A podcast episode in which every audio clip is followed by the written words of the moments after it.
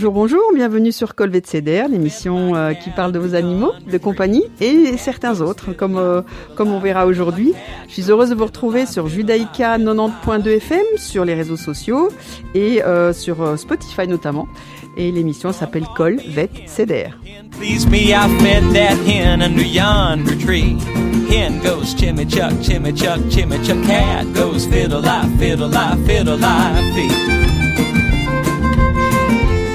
Rebonjour tout le monde, très heureux de vous retrouver avec Rémi aujourd'hui. Valérie étant, étant absente, voilà, on, l'aura une autre fois, c'est sûr. Euh, donc, euh, docteur Ladad et moi-même.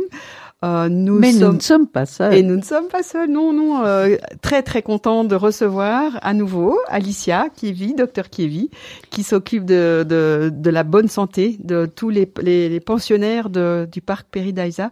Et c'est et c'est pas une petite une petite tâche parce que ils sont au nombre de plus de 7500. Waouh, waouh.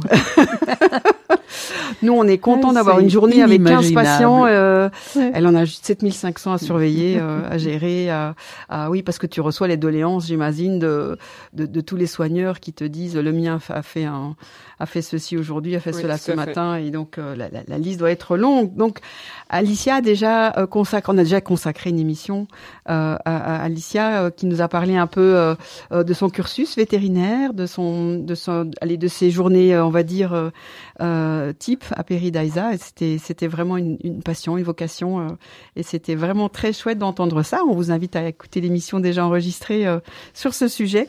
Et aujourd'hui, on va un petit peu, on profite que que qu'elle soit encore là pour euh, pour euh, approfondir euh, les les les, les tâches quotidiennes, les les les problèmes quotidiens. Enfin, qu'est-ce que c'est que s'occuper d'un parc avec 7500 patients potentiels, différents par leur espèce, leur diversité, leur leur pathologie. et voilà. Et, et, et on sait très bien que on n'apprend pas tout ça à l'école.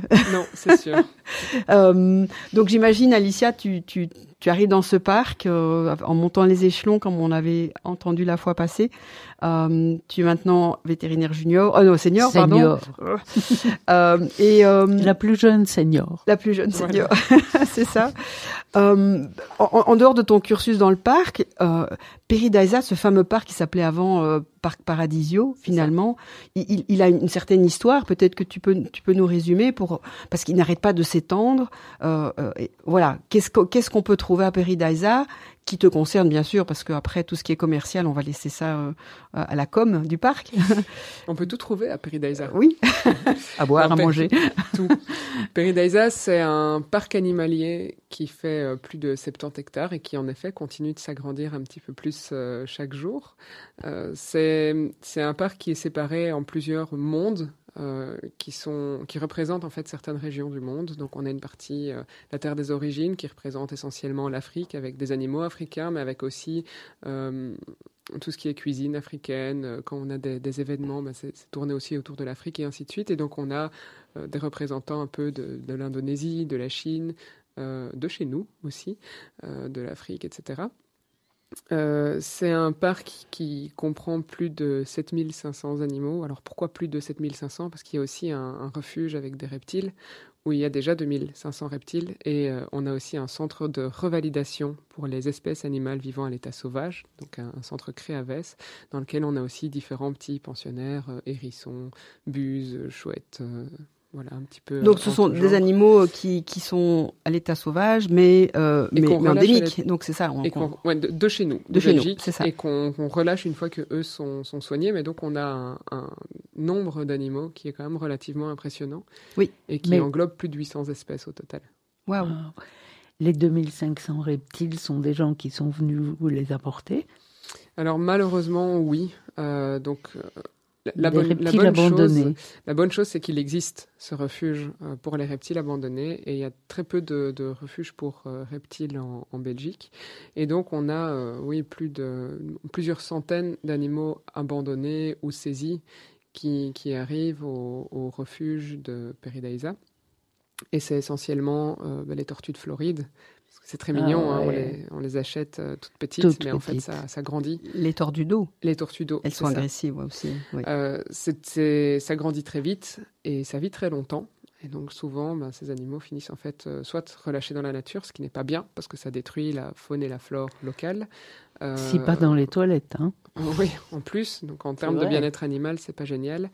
Et, et donc, elles, sont, elles peuvent être recueillies chez nous. Après, j'en fais pas la pub, on en recueille déjà beaucoup, beaucoup, beaucoup. Mais maintenant, il y a aussi ben, des geckos, des serpents, euh, essentiellement. Parfois, des, parfois des, des, alligators ou des espèces un petit, peu plus, euh, un petit peu plus exotiques, mais qui sont saisies chez des particuliers qui n'ont pas les, les, autorisations nécessaires pour avoir ce type de reptiles chez eux. Il, faut, il faut des autorisations. Si on les a pas, c'est un peu dommage, mais... Oui. Oui, oui, non, c'est dangereux. Donc, donc cette, ces centres de revalidation et, de, et donc de, de, euh, de, comment dire, de il y a le refuge d'un côté et le centre de revalidation de l'autre. Donc ils sont, ils sont dans le parc ou, attenant au parc Alors le, le, refuge, il est dans le parc et le centre de revalidation, il est aux abords du parc. C'est ça. Et toi, tu fais la navette entre, entre De toute façon, on circule dans les euh, plus de 70 hectares. Hein. Mais c'est ça. Et donc, ta fonction à toi, c'est de, de, de gérer le, donc, tout ce qui est préventif euh, du parc, donc, euh, donc toutes les espèces qui sont là, puis de gérer ce centre de revalidation et de, de, de gérer aussi le centre de, de, de, de, le refuge reptile. ou, ben c'est, en fait, c'est des animaux que finalement vu qu'on les voit au quotidien, je vais pas faire forcément une différence entre ben, c'est un serpent euh, du refuge ou euh, par exemple c'est une chèvre de la mini-ferme. Pour moi, c'est tous des animaux que je soigne au quotidien. Donc euh, je fais pas la, la, distinction à ce point.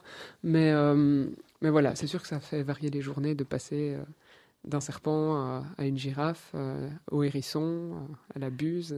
C'est ça, on, tu nous as parlé de, de, tes journées types, mais bon, tu, tu, Bon, tu, tu, tu, reçois tous ces patients. En fait, c'est ça. Le, donc dans le parc, euh, en dehors de toutes ces zones de, de, de, animalières et un petit peu qui correspondent au continent, euh, mhm. continent de la Terre, euh, tu, tu as tu as aussi, j'ai, enfin, j'ai pu la visiter et j'ai pu un tout petit peu y travailler.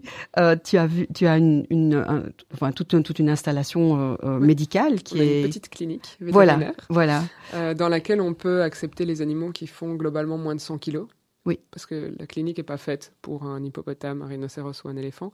Euh, mais par contre, on est quand même équipé avec du, matériel radio, écho, euh, des analyses, des microscopes. Euh, on a aussi une pharmacie qui est attenante à la clinique. Donc on, qui est très, très volumineuse. Qui est très volumineuse, qui a un certain stock et qui nous permet de réagir assez rapidement en fonction des différentes situations et surtout des différents poids parce qu'évidemment, on doit avoir une certaine quantité pour soigner un, rhinocéros ou un éléphant, mm. alors que ce n'est pas tout à fait le cas si on doit soigner un petit oiseau. Et tu trouves toujours la littérature qu'il faut pour la pathologie C'est compliqué. Que tu rencontres C'est ah très, très compliqué. Donc, l'anatomie de la girafe et euh, la médecine interne du kangourou, ça n'existe pas vraiment. Euh, il existe certains livres de, de référence qu'on appelle un peu des bibles chez nous, parce que finalement, c'est là-dedans qu'on trouve le, un peu la base.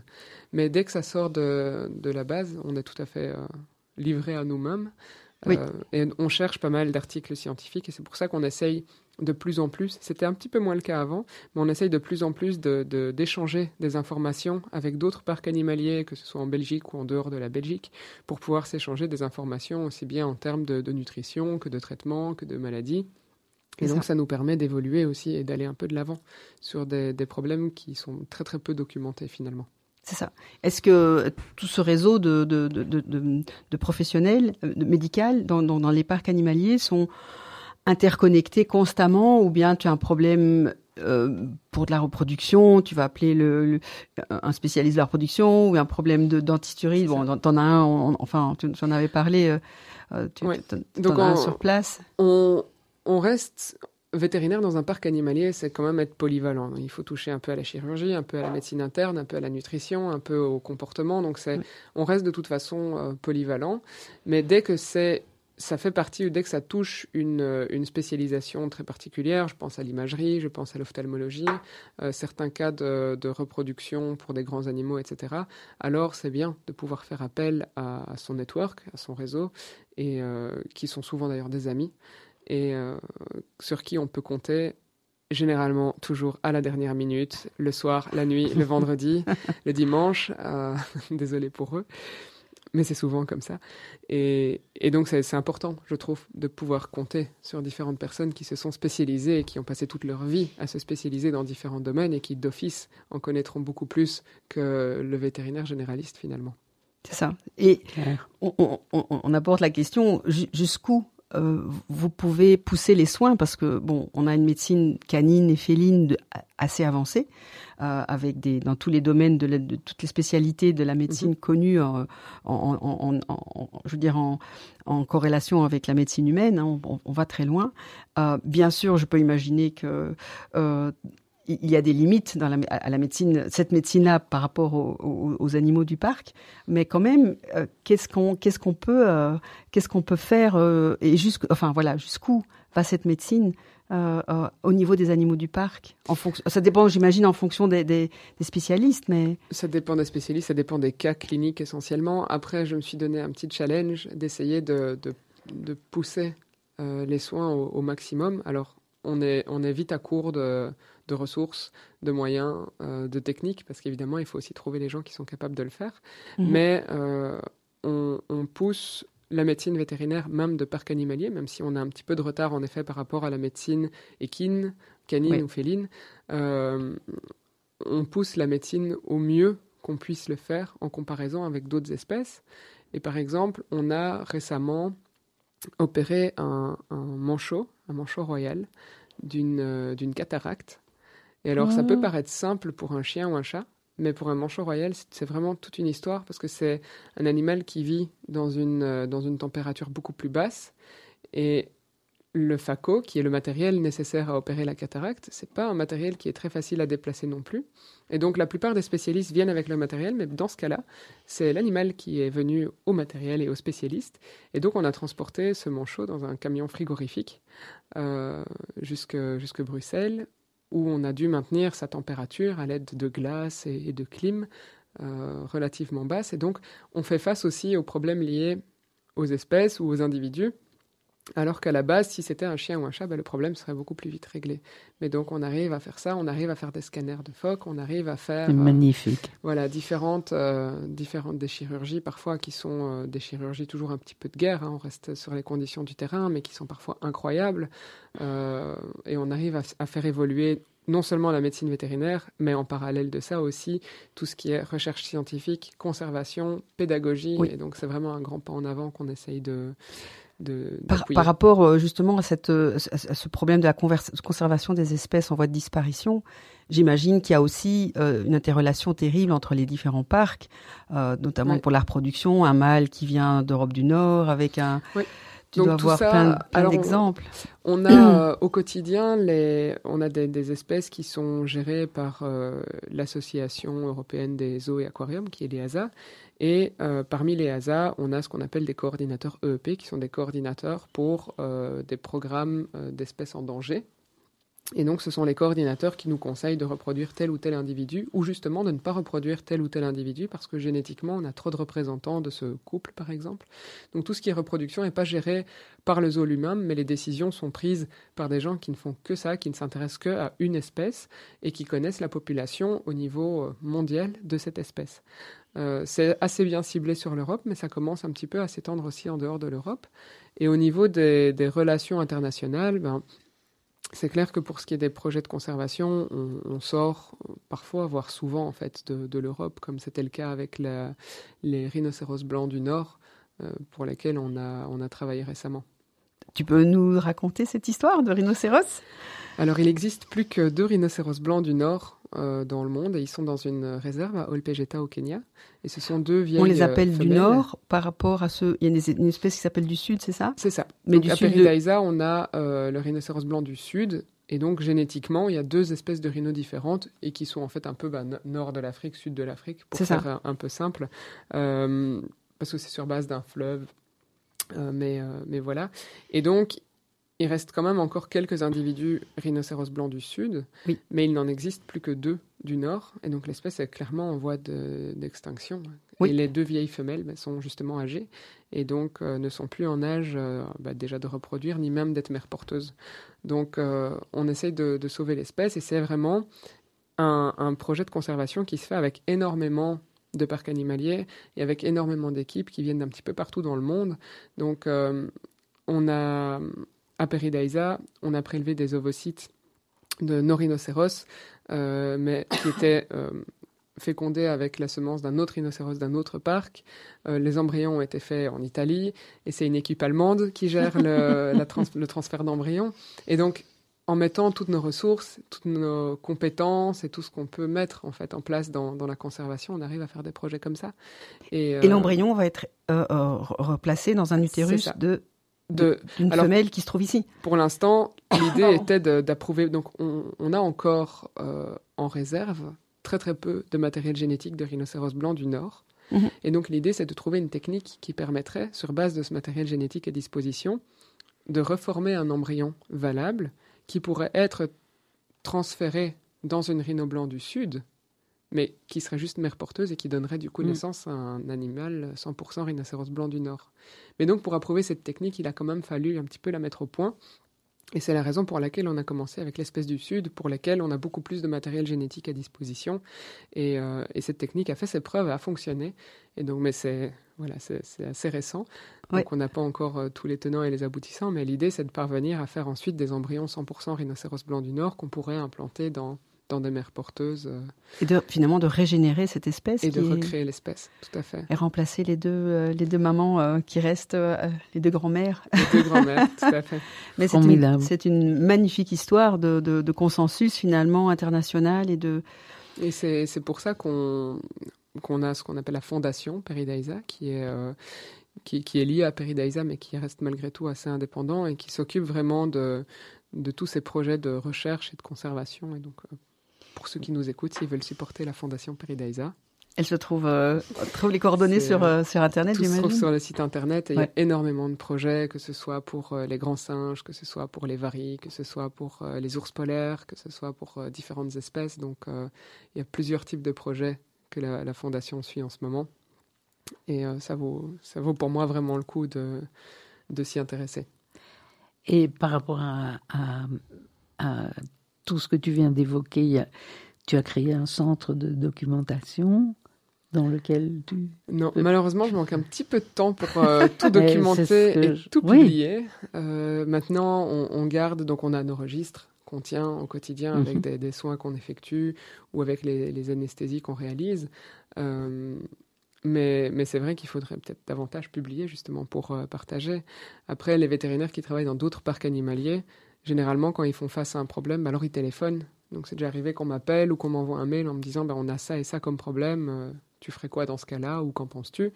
Et, euh, et, donc c'est plus rapide en fait, comme ça, c'est assez direct. Mais c'est vrai que il faut penser que dans une, deux, trois générations, ben ça, ça aura disparu. Et donc c'est la raison pour laquelle il faut penser à publier publier, c'est ça, et puis au moins laisser des registres de, de, oui, c'est ça, de travail, euh, des jours, des, oui, c'est ça. Vous êtes des pionniers dans plein de domaines, en fait. Ah ben, ça c'est l'avantage. Ce type de euh, médecine que vous faites C'est assez facile d'être euh, l'exclusif dans ce cas-là, parce que autant si on veut développer un, une nouvelle recherche sur les chiens ou sur les chevaux, mais il faut déjà vraiment se spécialiser pour, pour arriver à avoir quelque chose de différent et qui sorte du lot. Euh, en revanche, si on a soigné euh, six morses, ben on est tout de suite euh, un petit hyper peu spécialiste. hyper spécialiste du morse, alors que c'est simplement le nombre d'individus qui, l'opportunité d'avoir ces individus qui fait la, la rareté du, oui. de la recherche. C'est ça. Et la facilité de trouver du matériel de, de, de, de sujets de recherche. Ah, tout est, nouveau, tout, est, à découvrir, donc, euh, donc on a encore plein de domaines. Euh, donc il faudrait qu'un petit étudiant te suive toute la journée et prenne toutes des idées pour, les, pour lancer des, petits projets de, de, papier et, le parc pourrait vivre ainsi de ça et, faire profiter les autres. Oui, tu n'as pas des bénévoles qui, qui travaillent pour toi. C'est compliqué parce qu'il faut aussi pouvoir euh, gérer les, les, gens qui nous accompagnent. Mm. Et au quotidien, bah, c'est un, peu, un peu comme pour vous. Au quotidien, on, court tout le temps, quoi. Ouais. Donc il faut arriver à. C'est plus un, un, problème de logistique et de. Plus à monter dans le train en marche et le train c'est plutôt un TGV. Ouais. Euh, oui, je peux, bien croire. Mais, c'est euh, vrai qu'il faudrait peut-être plus prendre le temps de parvenir à se poser, à documenter certaines choses qu'on fait qui, pour nous, sont notre quotidien. Ouais. Mais en, dehors des, murs du parc, sont en fait peut-être quelque chose qui pourrait aider d'autres personnes ou qui sont plutôt exceptionnels. Moi, j'ai encore une question par rapport à la prévention justement de, de, de la bonne santé de tous ces, de tous ces, mhm. ces, ces, pensionnaires. Euh, ça m'avait impressionné le premier jour où j'étais venue te voir euh, à Peridaisa. Tu avais fait un immense tableau avec toutes les espèces, toutes les races, enfin toutes les toutes les, les saisons et et, et, tout et, tout le, le oui c'est ça le, le, le, travail de prévention en vaccination, en vermifugation. Comme allez, tu tu t'es tu, tu, as créé ça de, de ta petite tête et, et euh, en fonction des espèces, en fonction aussi de, de, la saison, parce que il y a des animaux qui, qui sont du, du, de l'hémisphère sud ou de l'hémisphère nord, donc ils n'ont pas les mêmes besoins en même temps. Enfin, mhm. euh, comment comment t'as développé je, je, je, suis vraiment curieuse de, en tant que consoeur de me dire comment gérer euh, la prévention d'une telle quantité de d'espèces et en même temps tellement différentes, quoi. Alors c'est vraiment une, une question d'organisation mais, mais, tout au long de, de, de, la journée, tout au long de l'année même. Mhm. Et donc, en effet, je sépare, je peux pas m'occuper des vermifuges de toutes les espèces du parc en même temps, surtout qu'en effet, les ruminants, on essaie de le faire euh, trois ou quatre fois par an. Les ours aussi, comme on le ferait avec nos chiens ou nos chats, quatre fois par an, euh, pour les vermifuges en tout cas. Puis on a les vaccins annuels, on a parfois des vaccins qui se répètent avant qu'il soit annuel. Et donc c'est vrai qu'il y, y, a beaucoup de, choses auxquelles il faut penser. Et donc c'est vraiment une question d'organisation. Donc on a le, tableau dans la clinique, en effet, que tu as vu. C'est un tableau qui est réparti par mois. Et chaque mois, il y a les espèces qu'il faut vermifuger, qu'il faut vacciner. Et puis à côté de ça, il y a aussi des fichiers informatiques sur lesquels tout est repris, avec quel vermifuge on a utilisé la dernière fois pour pouvoir le varier, pas utiliser tout le temps le même, ne pas créer de résistance. Euh, et donc c'est tout ça auquel il faut penser, mais c'est vraiment une organisation dans le travail. Et quand quand on a beaucoup de choses à gérer, si on n'est pas bien organisé, ça part dans tous les sens. J'allais dire, quand on t'écoute, c'est organisation, c'est la clé. Oui. Ah, c'est la hein clé pour arriver à tout boucler dans, dans, une journée qui fait que 24 heures, en fait. C'est ça. et, et, si, enfin, parce que j'imagine le nombre de soigneurs qui viennent te trouver euh, ou, t'appeler, ou comment, euh, d'abord, quelle, quelle, est la quantité habituelle de, on va dire, d'informations euh, qui nécessitent ton attention par jour tu peux avoir? C'est difficile de le chiffrer comme ça, ça, ça dépend de beaucoup de choses. Euh... Ah oui, et comment tu priorises surtout euh, Alors la, euh, priorité, c'est l'urgence. Ouais. Euh, donc c'est pas écrit noir sur blanc, mais du côté vétérinaire en tout cas, la priorité c'est d'abord la santé humaine. Donc la priorité c'est la sécurité des gens. La sécurité des gens, un animal échappé ou un, enclos qui n'est plus aux normes, enfin qui, sur lequel un arbre est tombé par exemple, ou ce genre de choses. Ça, c'est la priorité. Ensuite, il y a la priorité des urgences animales. Mhm. De toute façon, hein, voilà, un, un, animal qui a qui a une hémorragie ou un animal qui a je sais pas, de différents problèmes qui nécessiteraient une urgence immédiate. Et puis après, bah, il y a tous les, tous les petits bobos du quotidien. Et ça, ça dépend vraiment d'un jour à l'autre. Euh, alors heureusement, les soigneurs sont aussi eux-mêmes organisés. Donc, mhm. il y a un groupe de soigneurs et puis il y a le responsable des soigneurs. Euh, et donc, on, on, communique via des, des, groupes de communication et c'est généralement le, le headkeeper, donc le responsable des soigneurs, qui nous transmet les informations et qui fait déjà un premier tri de savoir si euh, est-ce que c'est grave, est-ce qu'on appellerait vraiment le vétérinaire pour ça, parce qu'un tel a mangé que la moitié de sa ration juste aujourd'hui, bah, peut-être qu'on peut voir demain Mhm. s'il mangera plus ou s'il mangera mieux.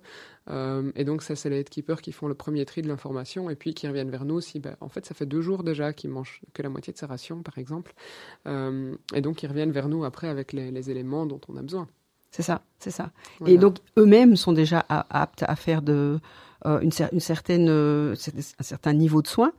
Oui, ils sont, ils sont, ils sont soigneurs animaliers, donc j'imagine oui, que oui. Donc on tous les beaucoup sur eux. donc tous les petits bobos, euh, les, les, je sais pas, les petites chutes dans le, dans le, dans les enclos, les petites blessures. Je suppose que ça, ils, ils, ils apprennent à désinfecter. Euh, Alors ils ont, ils ont pas les produits. Euh, ah, Mais par contre, c'est, c'est à eux de plutôt de faire la, la, part des choses entre ce qui est urgent et pas urgent. Ok. oui, ou ce qui est, qui est profond, pas profond. Ce qui est une petite et, blessure. Et puis parfois, les animaux, on peut pas. C'est pas aussi facile qu'un chien, quoi. Je veux dire, même si c'est un, un renne qui est, qui est blessé, mhm. bah, parfois pour aller dans l'enclos avec les rennes, c'est un petit peu sportif. Et donc, euh, on ne peut pas non plus risquer de demander au soigneur, bah, écoute, va un petit peu tamponner avec de l'isobétadine, alors que le mâle, il est en rut et qui risquerait de se faire euh, renverser avec les bois. Euh, donc, on doit aussi faire un petit peu attention à ce que nous, on donne comme information au soigneur finalement, parce que parfois, en fait, il faut faire un peu la balance risque-bénéfice, mhm. que ce soit pour l'animal ou pour les, soigneurs. Et parfois, ça vaut pas le coup d'aller juste tamponner à l'isobétadine une petite gratte. Euh, et ça, pourrait être parfois dangereux dans certaines situations, que ce soit pour l'animal qui entrerait en panique ou pour le soigneur qui risquerait d'être blessé. Donc on mesure aussi de notre côté ce qu'on donne comme réponse aux soigneurs. C'est ça. Donc il y, a, quand même, il y a quand même toujours, euh, je veux dire, l'aspect sauvage de l'animal, même s'il est, il est, en, il est en milieu fermé. Euh, il faut conserver cette, euh, cette nature, euh, je veux dire, vierge de, de comportement, de, de, de, en tenir compte de toute façon. Oui, en tenir compte. Partir mais du principe que c'est imprévisible. Oui, c'est ça. Euh, parce que oui, on, quand on quand on parlait de, de training médical, euh, c'est voilà, c'est dans une certaine mesure faire la balance entre ce qu'on peut obtenir d'un animal pour le mhm. soigner et en même temps lui laisser la liberté de son comportement naturel. Oui, tout à fait. C'est ça. Tout à fait. Et oui, pardon.